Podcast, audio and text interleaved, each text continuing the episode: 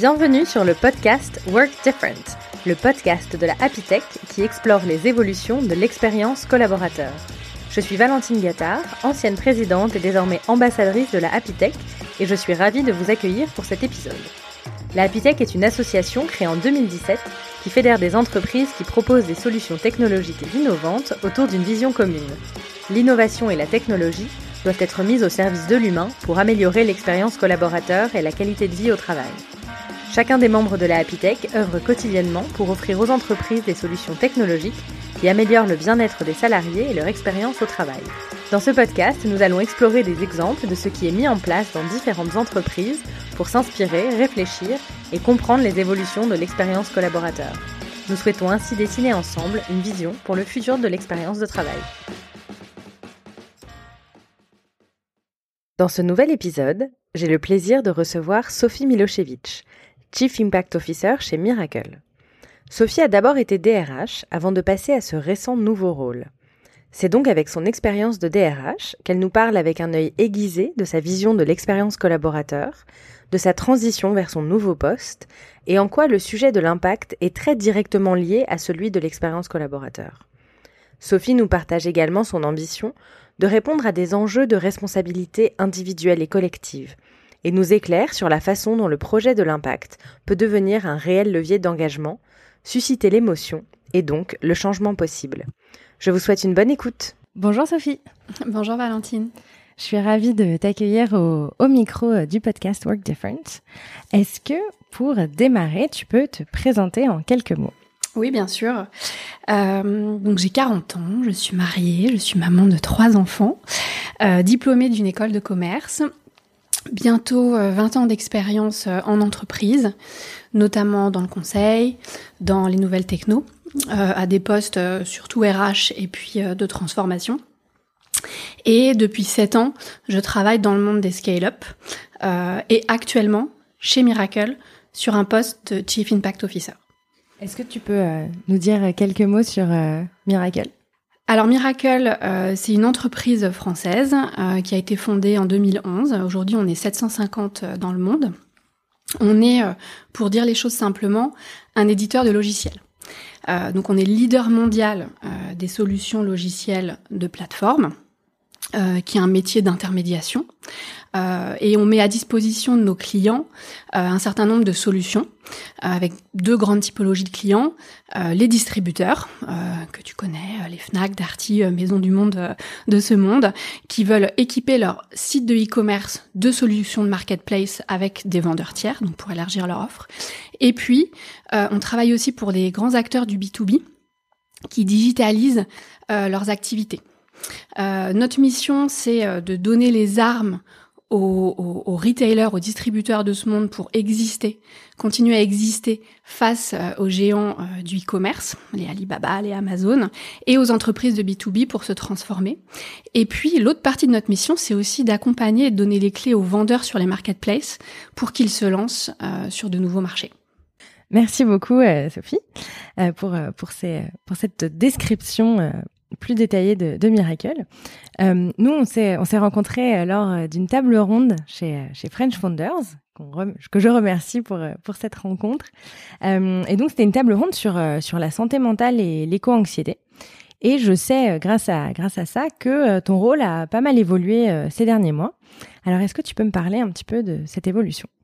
Oui, donc moi j'ai rejoint Miracle en 2020 en tant que DRH de l'entreprise et fin 2022, j'ai opéré une transition sur un nouveau rôle qu'on a créé pour l'occasion, qu'on appelle Chief Impact Officer.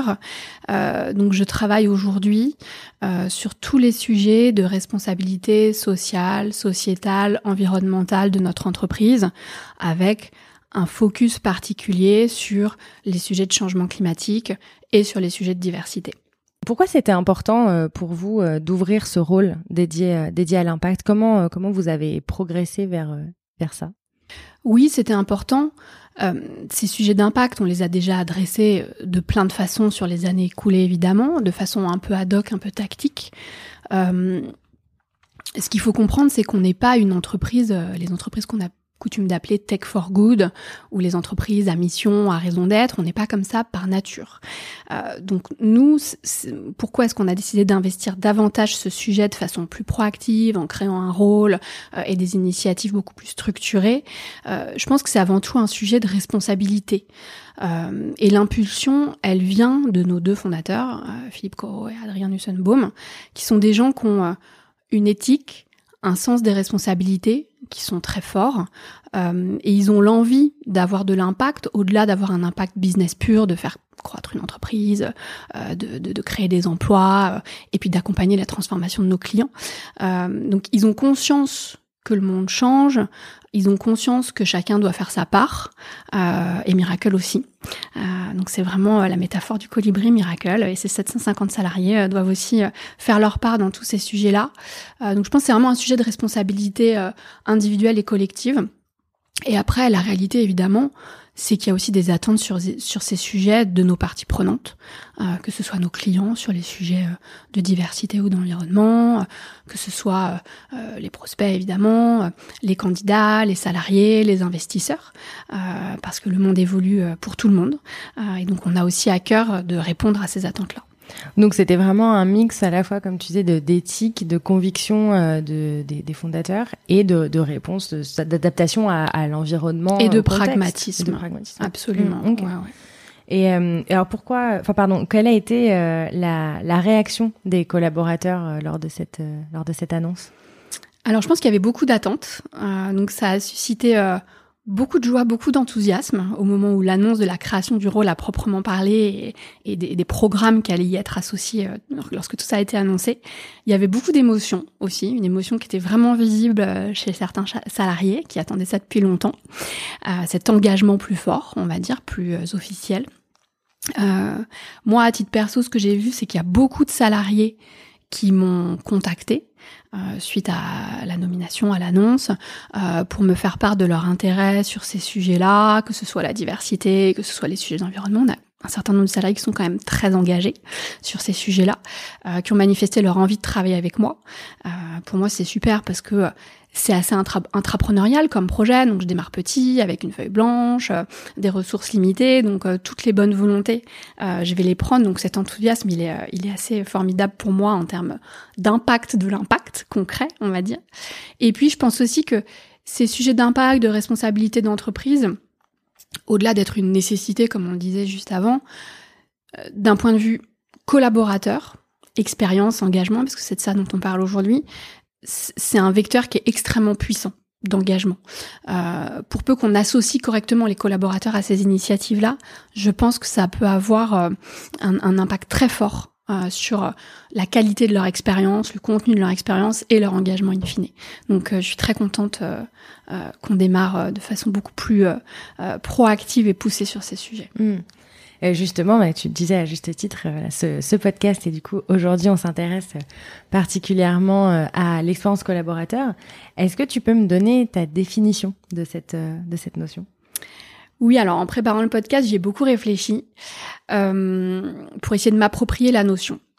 Donc, je pense si, si on part de la base, il faut se dire que l'expérience collaborateur, c'est tout ce qui touche à la vie du collaborateur au sein de son entreprise, de son arrivée jusqu'à son départ éventuel. Euh, ça touche forcément à des choses extrêmement variées, et c'est là où il y a une complexité autour de cette notion, je trouve. Euh, ça va euh, du contenu, des modalités de son travail, aux relations managériales, aux projets d'entreprise, à la com interne. Ça touche aussi à toute la gestion des aspects RH de la gestion administrative des RH, qui a quand même un impact sur l'expérience salariée, euh, à des sujets de gestion de rémunération, de performance, de carrière, euh, tout ce qui a trait à la vie de bureau, les interactions avec les, autres collaborateurs. Enfin, je trouve que ça recouvre énormément de sujets euh, que notamment les DRH euh, et les équipes de management adressent. Donc voilà, je pense que j'en passe beaucoup. Mais si je devais moi euh, résumer la notion et t'expliquer ce, ce, qui me parle à moi, je dirais que c'est tout ce qui permet aux collaborateurs, un, d'apprendre et de se développer, deux, de sentir que son travail a de l'impact, quel qu'il soit, et in fine, de s'épanouir au sein de l'entreprise. Et donc, encore une fois, c'est un facteur d'engagement clé. Et l'engagement, c'est important. Pourquoi? Euh, Parce que bah, c'est un facteur d'efficience, de productivité, euh, d'impact in fine. Euh, c'est nécessaire pour faire fonctionner une organisation et un collectif. Et euh, alors là, tu, tu m'as cité pas mal, pas mal de critères déjà. Est-ce qu'il y en a d'autres qui, pour toi, sont les critères d'une expérience collaborateur réussie? Je vais prendre le prisme plutôt de ce monde que je connais depuis sept ans, comme je te disais en introduction, euh, qui est le prisme des startups, des scale-up, euh, notamment dans le monde de la French Tech. Euh, je dirais qu'il y a trois choses qui sont importantes et il y en a une qui est fondamentale. Je vais commencer par les trois importantes et je finirai par la partie fondamentale. premier point sur les choses importantes, tout ce qui touche à la gestion de carrière dans notre environnement en termes d'expérience, c'est hyper important. Le fait de donner aux collaborateurs les clés pour activer lui-même les leviers et gérer sa carrière, on pourra y revenir, mais c'est hyper important. La qualité du management, euh, c'est un autre sujet. Euh, la réalité, c'est que ça fait beaucoup de l'expérience euh, d'un collaborateur dans une entreprise.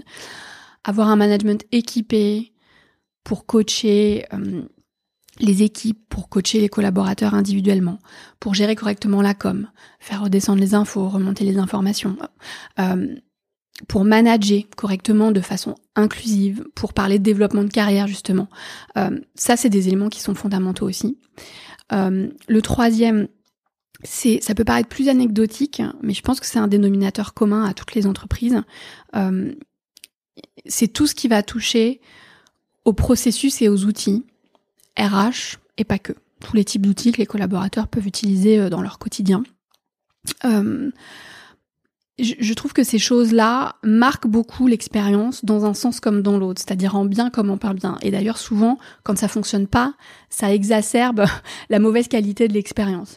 Donc, euh, payer à l'heure, euh, payer correctement, ne pas se tromper dans le calcul euh, des congés, que euh, la finance euh, paye les notes de frais en temps et en heure, euh, communiquer de façon claire et transparente sur les sujets de performance, de gestion de performance, d'évaluation de performance, de promotion. Tout ça, ça peut paraître des petites choses, mais qui sont des basiques, je trouve, de l'expérience collaborateur et qui sont pas toujours faciles à, faire correctement sans sans sans anicroche quoi. donc ça, je pense, c'est les trois points importants sur ce qui est fondamental et je pense qu'on y reviendra après. Tout ce qui touche au projet d'entreprise et au sens euh, dans le monde actuel, c'était peut-être moins vrai il y, a 20, il y a 20 ou 30 ans, mais aujourd'hui, euh, tout ce qui va toucher à la vision, à la mission, voire à la raison d'être de l'entreprise, euh, que, les, que les collaborateurs comprennent bien ça, qu'ils y adhèrent, qu'ils se l'approprient, c'est hyper important. C'est ce qui donne, à mon sens, aussi bien l'énergie individuelle que collective euh, c'est ce qui permet de se lever le matin quand parfois on est fatigué, qu'on en a marre, qu'on a eu une mauvaise journée la veille, euh, et de faire son mieux, même si parfois bah il y a des bas. Et c'est ce qui permet aussi de collaborer en bonne intelligence. Donc ce sujet-là, moi, je le trouve fondamental. Bah, complètement, c'est vrai que c'est très en lien avec euh, tout, tout ce qu'on dit sur les, les transformations euh, du, du, travail, c'est euh, c'est euh, c'est intéressant. Alors, on, les auditeurs ne, ne, le voient pas parce qu'on est dans sur un podcast, mais ton, ton visage s'illumine quand tu quand tu parles de ces sujets-là. On te voit vraiment investi là-dedans. Ah, en tant qu'ancienne DRH, c'est des sujets que je connais bien. J'ai beaucoup parlé avec les équipes dans ces deux rôles différents, justement mm. le rôle de DRH, le rôle de Chief Impact, et, et ça donne des occasions d'échanger sur des sujets très profond. Mm. Euh, donc de fait, oui, je pense que je suis assez sensibilisée à tout ça. Mm. Et alors justement, euh, bah, chez, chez, Miracle, qu'est-ce que qu'est-ce que vous avez mis en place pour répondre à, à tout ça, qui est qui est un, un grand un grand projet euh, euh d'entreprise Qu'est-ce que bah, qu'est-ce que vous avez mis en place? Je, trouve, en, réfléchissant à, ces points-là, avant qu'on enregistre toutes les deux, euh, je, me suis dit que ce qui était intéressant quand même concernant ce sujet d'expérience collaborateur, c'était de préciser que euh, sur ce sujet, il y a des problématiques communes et partagées par toutes les entreprises. On parlait des process, des outils, bon, ça c'est l'affaire de toutes les boîtes. Euh, il y a des entreprises qui ont des préoccupations spécifiques liées à leur contexte, à leur métier, à leur secteur, à leur taille. Et puis, ce qu'il faut aussi avoir en tête, c'est que les priorités en matière d'expérience collaborateur, elles évoluent dans le temps. on disait que voilà, il y a 20 ou 30 ans, il y avait des sujets qui étaient moins sur la table. Aujourd'hui, il y en a qui le sont, qui n'existaient pas précédemment. Mais même sur des horizons de temps plus petits, euh, ce qu'on a vécu sur les trois dernières années, 2020, 2021, 2022, avec la crise sanitaire euh, du Covid, ça a rebattu un peu les cartes des préoccupations mm, en matière d'expérience collaborateur par rapport aux années précédentes. Mm. Et là, aujourd'hui, fin 2022, début 2023, on se focalise sur des choses un peu nouvelles parce que, non pas que la crise soit totalement derrière nous, mais elle est un peu moins d'actualité, on va dire, la crise euh, sanitaire. Euh, donc c'est vrai que en 2020-2021, les entreprises, les DRH, se sont beaucoup focalisées sur des problématiques dont on a énormément parlé liées à la crise, le télétravail, euh, le, retour au bureau, le travail hybride, les bonnes pratiques liées à tout ça, les problématiques d'animation, d'engagement aussi dans des contextes qui évoluent. Euh, ça, je pense qu'on n'a pas craqué tous les problèmes, mais on l'a quand même bien adressé. Là, aujourd'hui, pour euh, cette année qui vient, les années qui viennent, euh, je pense que ce sont d'autres sujets qui vont être priorisés et comme on peut pas tout adresser en même temps, il faut avoir une feuille de route et, avec des, priorités un peu claires et pas trop s'éparpiller. Nous chez Miracle, pour répondre à ta question, on a, je pense, au-delà de l'impact sur lequel on pourra revenir, deux sujets majeurs en matière d'expérience collaborateur. la première, c'est le développement et la gestion de carrière.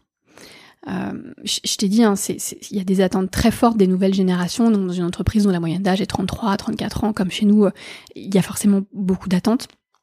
Euh, et la demande, elle est à ce qu'on offre des opportunités de développement de carrière, quelles qu'elles soient. C'est-à-dire que parfois, c'est exprimé sous la forme de oh, je voudrais être promu. Mais la réalité, c'est que c'est pas ça l'attente. Par ailleurs, euh, on peut pas promouvoir tout le monde et l'évolution ne peut pas mm, être constituée que, de promotion euh, d'un point de vue hiérarchique, d'un point de vue vertical. Donc nous, on a fait le pari chez Miracle que le fait de pouvoir proposer des évolutions transverses, c'était quelque chose qui répondait aux attentes de ces nouvelles générations. Euh, de faire des choses différentes dans leur carrière. Tu sais, on parle beaucoup euh, de la génération des slashers, etc. Bon, nous, c'est quand même plutôt des salariés temps plein dans une entreprise. Mais la réalité, c'est qu'ils ont ce goût de faire des choses différentes. Et donc la possibilité de faire à un moment donné un métier, et puis deux, trois ans plus tard, d'avoir une mobilité sur quelque chose d'un peu différent, avec des compétences transférables. Hein. L'idée, c'est pas de repartir à zéro à chaque fois. Euh, on a fait le pari que c'était quelque chose de très important. Et tu vois, j'en suis un bon exemple.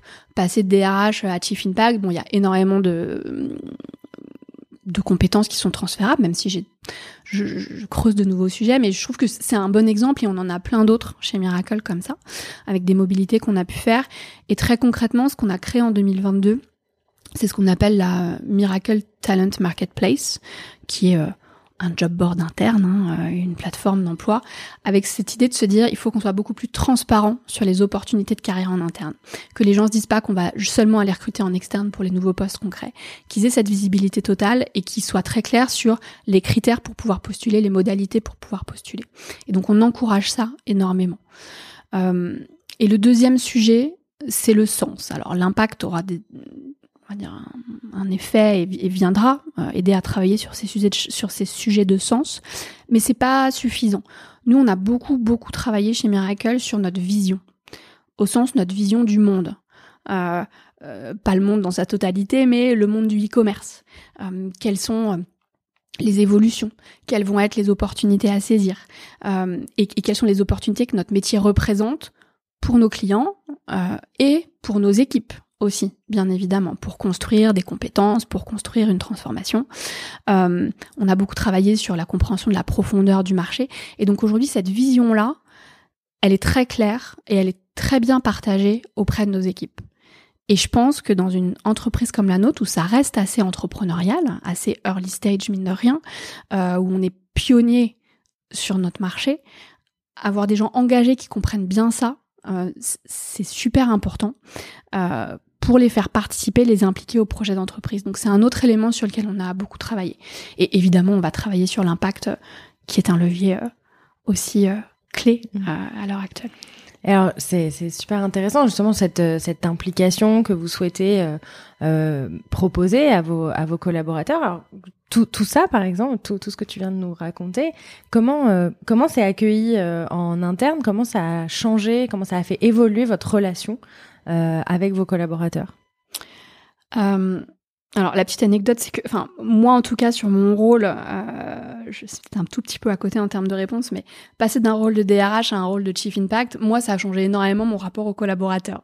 Ah en, quoi bah, Parce qu'en fait quand tu es DRH, tu détiens quand même une forme d'autorité, euh, un peu disciplinaire en France notamment, euh, qui, qui, crée des petites barrières euh, avec les collaborateurs. Et du jour où je me suis retrouvée dans ce nouveau rôle, euh, j'ai senti qu'il y avait des barrières qui étaient tombées. Et donc, avec plus de transparence, une capacité à échanger de façon un peu plus euh, ouais, profonde, transparente. Un peu plus euh, libre. un peu plus libre, oui, il y a forcément plus de liberté. Il y a une autorité que je détiens pas, c'est pas moi qui vais euh, être honneur du process de rémunération, de performance à la fin, tu vois. Donc, ça a beaucoup, beaucoup changé les choses. Sur, sur, tout ce qu'on a fait, que ce soit sur les sujets de carrière, que ce soit sur les sujets de sens, évidemment, ce sont des choses qui sont bien accueillies parce que ça vient renforcer l'engagement. Euh, qui sont des choses importantes. Euh, nous, on l'a vu euh, au travers d'enquêtes, par exemple, la fierté d'appartenance à l'entreprise, elle est extrêmement élevée. Et ça, je pense que c'est, on le voit bien dans, dans les, analyses de corrélation qu'on fait, c'est à corréler à la compréhension de la vision de ce que Miracle veut faire, clairement.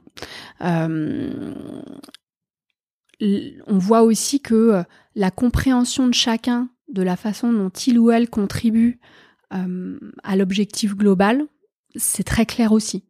Tu vois, euh, la projection dans le temps au sein de l'entreprise, elle est aussi très bonne. donc, on, voit qu'en travaillant sur ces sujets qui sont des attentes clairement exprimées, on, on, active des leviers forts qui, qui nourrissent le sentiment d'appartenance, la fierté d'appartenance. Euh, et, ça, pour nous, c'est ultra important. Et juste, est-ce que, euh, un peu plus concrètement, euh, comment, comment cette vision, elle est transmise aux, aux collaborateurs? Comment, comment elle trouve cet impact?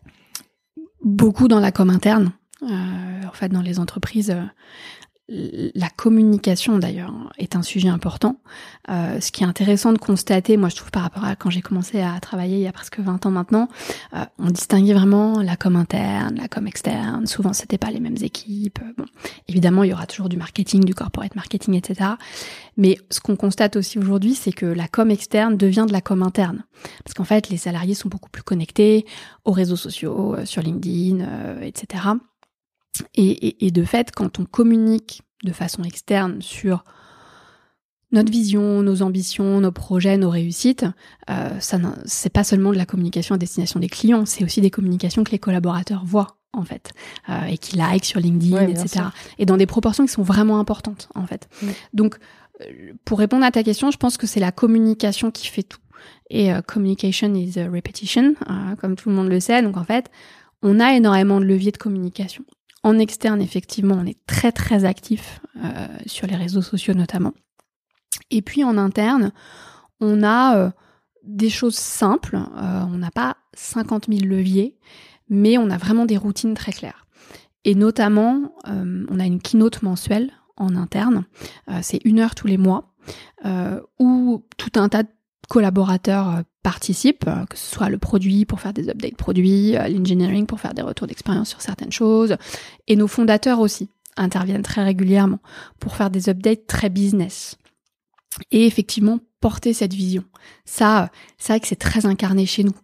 mais de fait, on est encore petit et on, on peut faire ça. On a aujourd'hui, quand on fait les keynotes les vendredis tous les mois, on a je sais pas, entre 5 et 600 personnes qui se connectent, tu vois, sur les 750. Donc en fait, on arrive à fédérer autour de quelques temps forts, de com euh, qui fonctionnent très bien. Mm. Et alors, euh, tu nous as parlé de tout ce qui était euh, déjà présent. Qu'est-ce qui pourrait manquer encore? Qu'est-ce que vous allez continuer à mettre en place? Alors, il manque plein de choses par rapport au grand levier que je t'ai évoqué euh, en introduction euh, par rapport à ce que moi je pense être important. On a un gros chantier sur le management. Euh, l'encapacitation, l'empowerment du management, qui est donc un levier clé d'expérience et d'engagement. C'est un chantier qu'on a adressé de façon assez tactique jusqu'à présent. on a fait plein de choses, mais de façon un peu ad hoc. là, on s'est dit, alors c'est moins mes sujets maintenant, euh, même si euh, l'impact aura aussi des liens avec ces sujets-là, euh, parce que le management inclusif, ça va être des, choses, des briques importantes, mais avoir des programmes de formation de management beaucoup plus structurés et très exhaustifs et systématiques, ça c'est un, un, levier d'action très important pour porter des valeurs, pour porter cette vision au fur et à mesure de notre croissance aussi. Parce qu'en fait, c'est quand même plus facile quand t'es 100 que quand t'es 750 et quand on sera 1000, etc. Le deuxième sujet, c'est la partie processus-outil dont je t'ai parlé. Ça, c'est plus du continuous improvement. Donc c'est euh, comment dans une entreprise qui se structure et qui croit, euh, on travaille pour scaler nos process, pour s'assurer que ce soit fluide et que ce soit compris. Euh, donc c'est travailler sur les systèmes d'information RH. Et c'est beaucoup dans les scale-up tuer l'ambiguïté sur les process. En fait, euh, dans des environnements comme les nôtres, il y a énormément d'ambiguïté sur beaucoup de choses parce qu'en fait, tout n'a pas toujours été clarifié parce qu'on avance, on marche et puis on apprend en même temps. Et en fait, on se rend compte que ce qui peut freiner souvent euh, la compréhension, c'est l'ambiguïté. Et donc, clarifier, communiquer, c'est ultra important. Il y a un autre sujet qui est donc la partie sens. Donc, je t'ai dit, la vision, elle est vraiment très claire, très martelé. Euh, je pense que tu vas voir n'importe quel collaborateur de Miracle, euh, il saura te l'expliquer quasiment avec les mêmes mots. Euh, nous, ce qu'on voudrait maintenant, et ça, ça va être un sujet pour l'impact, travailler à décliner cette vision à un autre niveau. Peut-être à un niveau un tout petit peu moins business et commercial. donc, dans quelque chose qui relèvera plus de la mission, mission voire plutôt de la raison d'être. Tu sais, ce qu'on appelle le purpose. Donc c'est pas seulement notre vision du monde qu'on veut pouvoir marteler et qu'on veut dont on veut que les collaborateurs sachent l'exprimer clairement, c'est aussi comment on la met en œuvre et surtout pourquoi. Et ça, on a déjà plein de clés, mais ça n'a pas été formalisé et explicité, et je pense que ce sera un levier supplémentaire d'engagement, clairement. Et le dernier point, bah, c'est l'impact. On va beaucoup accélérer là-dessus. Moi, j'ai une feuille de route qui est très claire avec des grandes priorités. Euh, il y a trois grands volets la diversité, l'équité, l'inclusion, la sustainability et la philanthropie. Euh, donc là, je, vais faire mes petits kick-off euh, sur le début d'année, euh, vraiment sortir du bois parce que j'ai plutôt sur la fin d'année préparé nos priorités, notre stratégie, notre feuille de route. Maintenant, expliquer, faire savoir ce que c'est l'impact, comment on veut le faire, quelles sont les priorités qu'on a choisies et comment les collaborateurs vont pouvoir s'impliquer dans chacun de ces projets. donc on aura des, manifestes sur chacun de ces piliers, des engagements forts aussi, et puis des opportunités pour les équipes de s'impliquer. Hmm. Bah, justement, alors tu nous as donné euh, finalement déjà beaucoup euh, d'éléments de, euh, réponse à, ma prochaine question. Mais pour aller un peu plus loin, comment ces sujets d'impact font partie intégrante de l'expérience collaborateur pour toi? En fait, l'impact, c'est quelque chose qui relève du cercle vertueux en termes d'engagement, d'implication. Euh, des collaborateurs, je veux dire.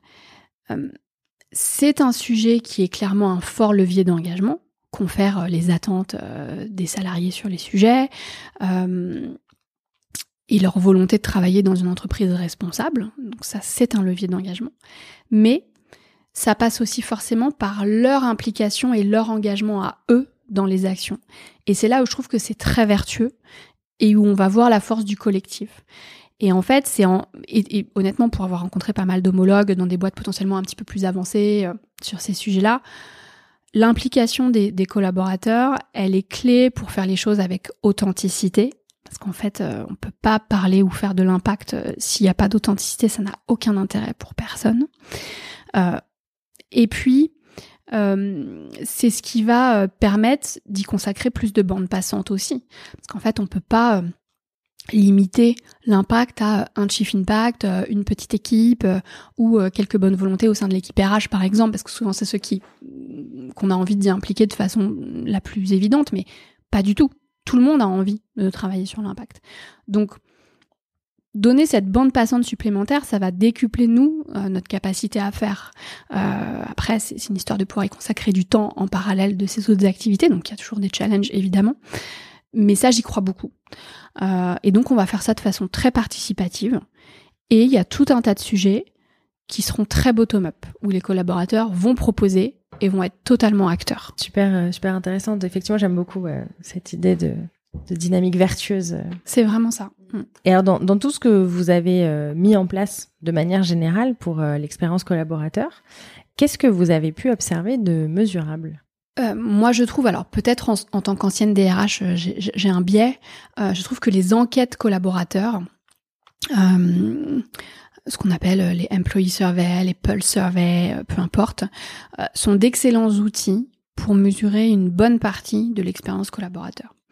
Euh, tant sur le plan quantique que quali d'ailleurs, parce qu'en fait, tu agrèges. Pour peu que tu aies de la confiance des équipes sur cette enquête, c'est-à-dire euh, confiance sur le fait que un, euh, la confidentialité est assurée, deux, qu'il va y avoir des actions derrière, enfin que ça va être lu, partagé au sein des équipes de management, et puis qu'il va en découler quelque chose, que ça va pas juste rester lettre morte. Pour peu du coup que tu aies un taux de participation élevé, et aussi que tu aies une, structure de questions appropriée à ce que toi tu veux mesurer, pas un truc trop standard, euh, bah je, trouve que c'est vraiment un, super bon outil parce qu'effectivement tu agrèges beaucoup de données. Euh, et, en plus, euh, tu vas bénéficier du verbatim. C'est-à-dire quand je dis qu'il y a le quanti, il y a le quali, il y a effectivement les réponses euh, au sens aux questions. Euh, oui, non, un peu, beaucoup, passionnément.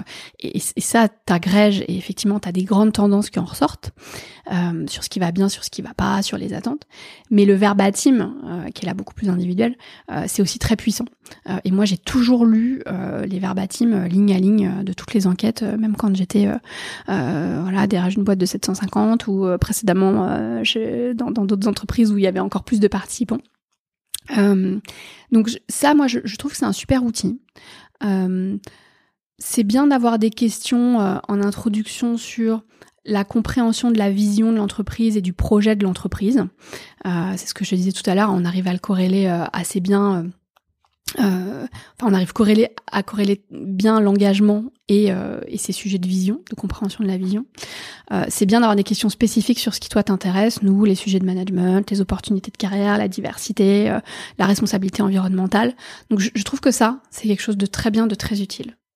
Et qui, qui vous permet euh, de d'agir en conséquence quand selon effectivement les résultats que vous avez. Ouais, bah en fait, ça te permet de mesurer l'impact de ce que tu as fait euh, et d'ajuster le tir s'il y a des choses qui sont euh, inutiles.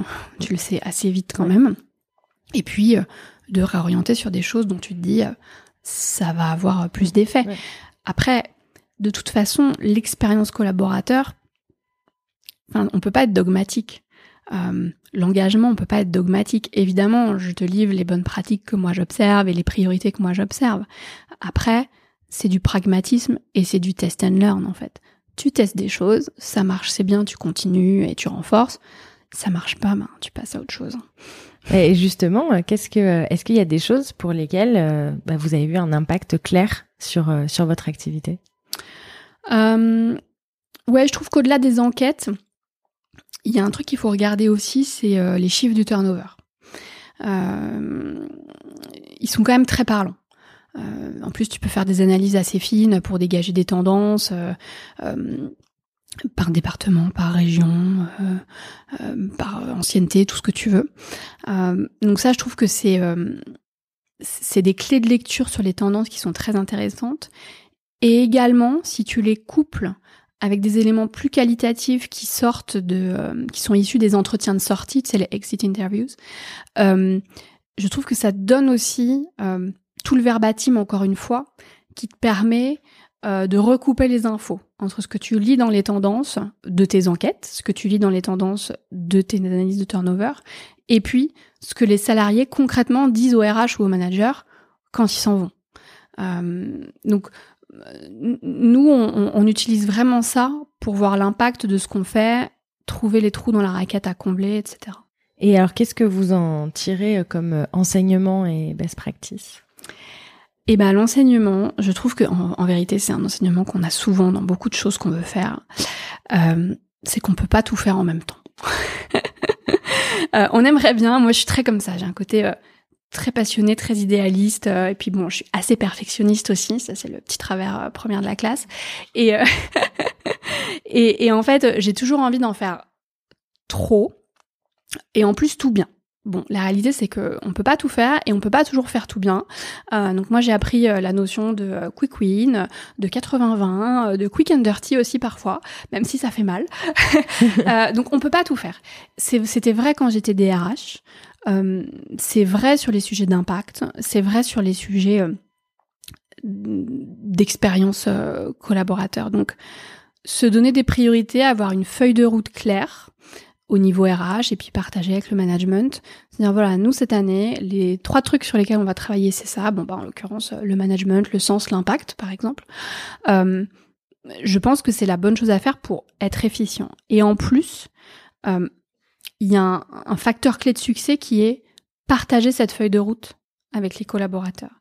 C'est-à-dire que l'écueil, c'est quand même de qu'il y ait des attentes ou de créer des attentes ou de laisser se créer des attentes qu'on ne saura pas venir combler.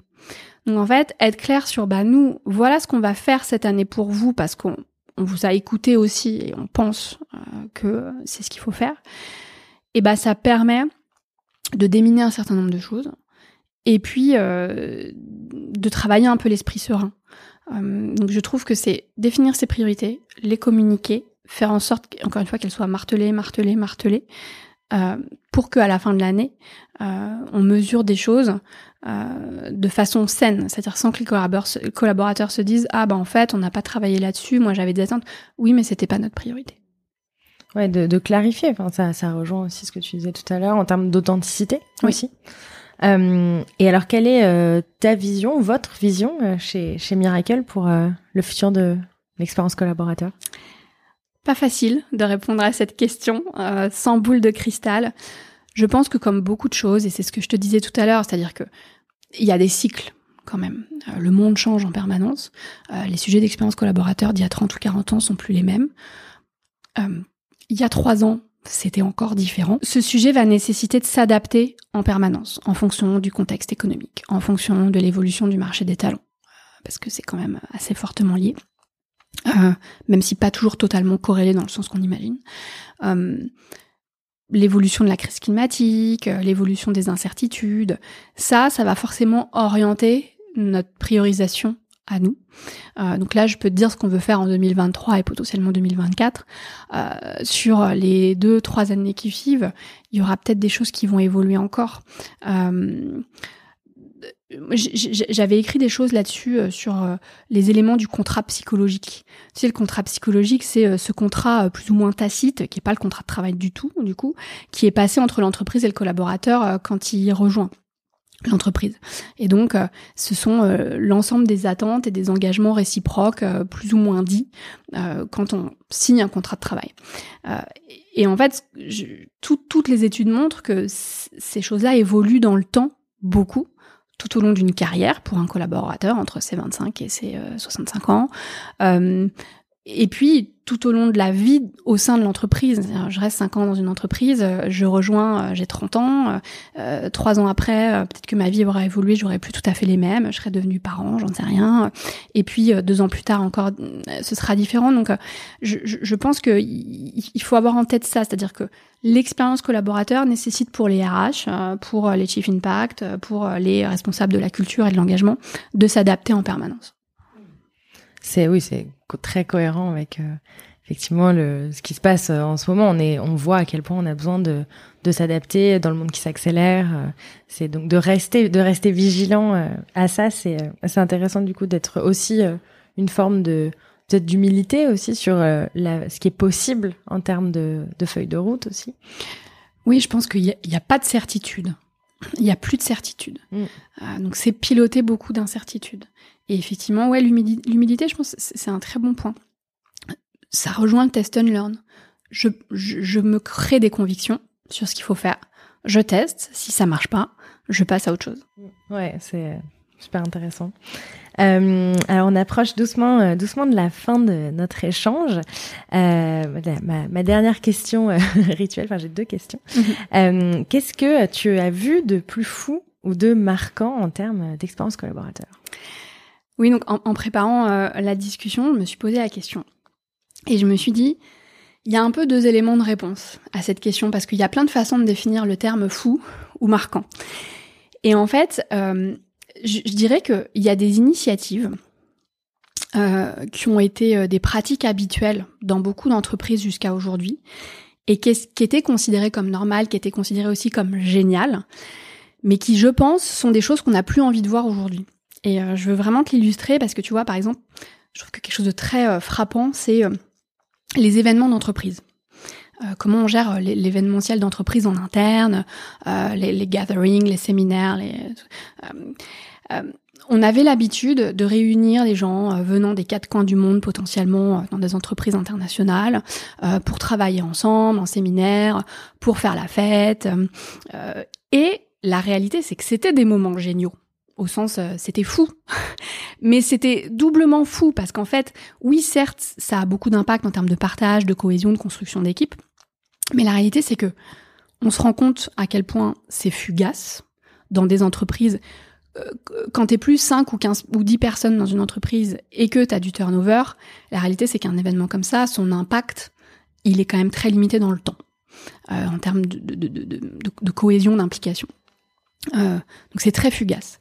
Et puis, l'impact environnemental, je reprends ma casquette Chief Impact, il est assez désastreux quand même, et c'est une focalisation de ces dépenses sur des sujets un peu particuliers qui aujourd'hui sont quand même très discutables. Donc je pense que ce qui était fou et génial est devenu fou parce que euh, plus du tout adapté aujourd'hui.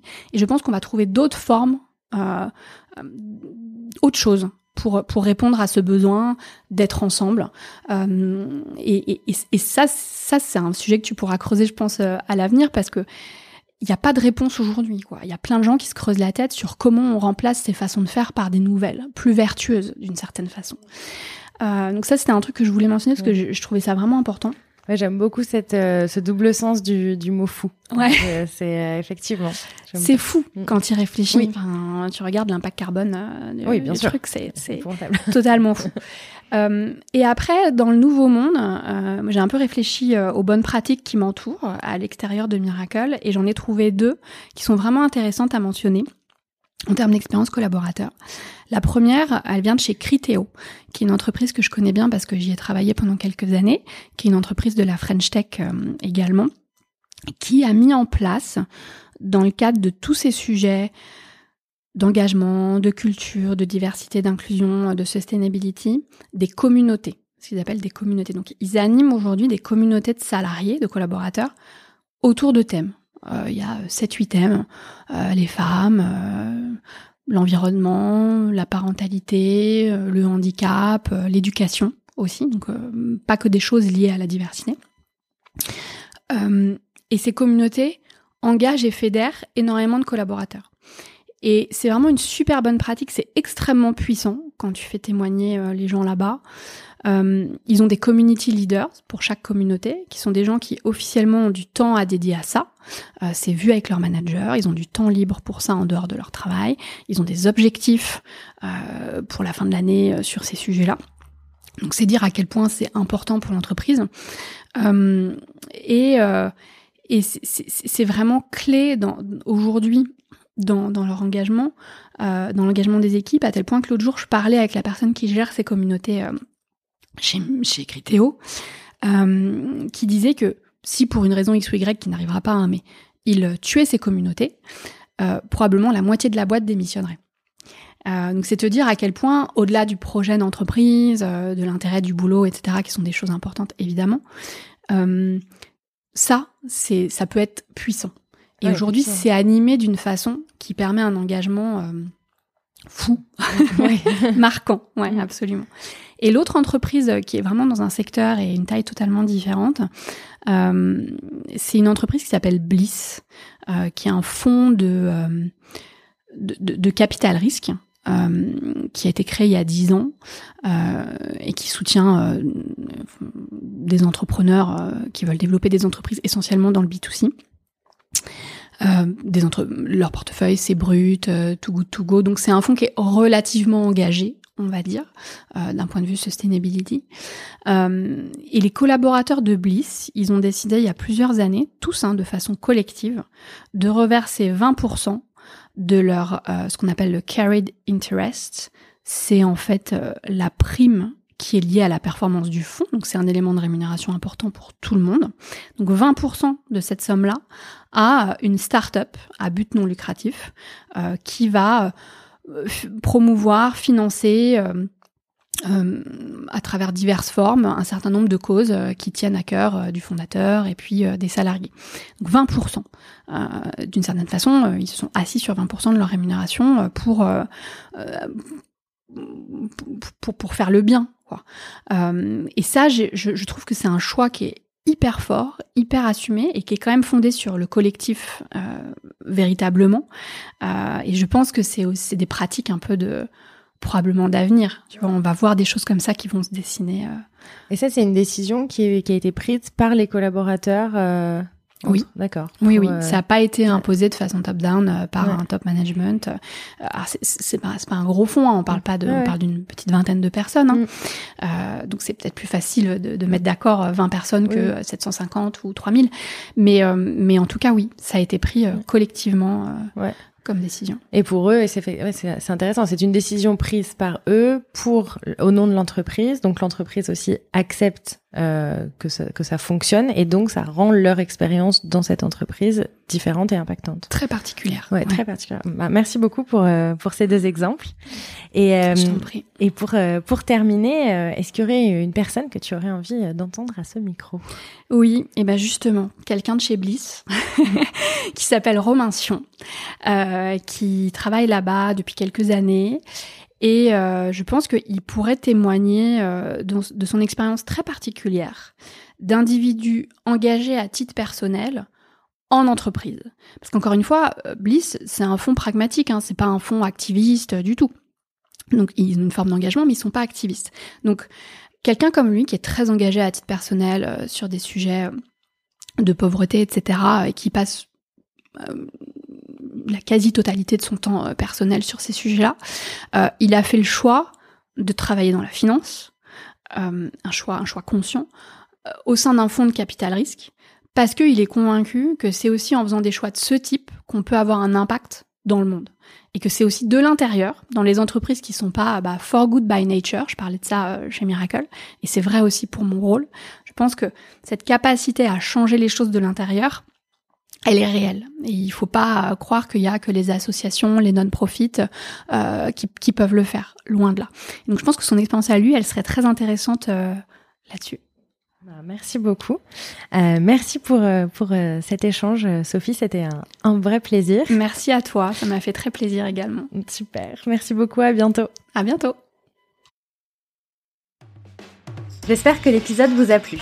Si c'est le cas, nous vous invitons à le partager autour de vous. N'hésitez pas à nous envoyer vos commentaires et à nous suivre sur les réseaux sociaux ou sur notre site apitech.life. Vous trouverez tous les liens dans la description de l'épisode. À bientôt!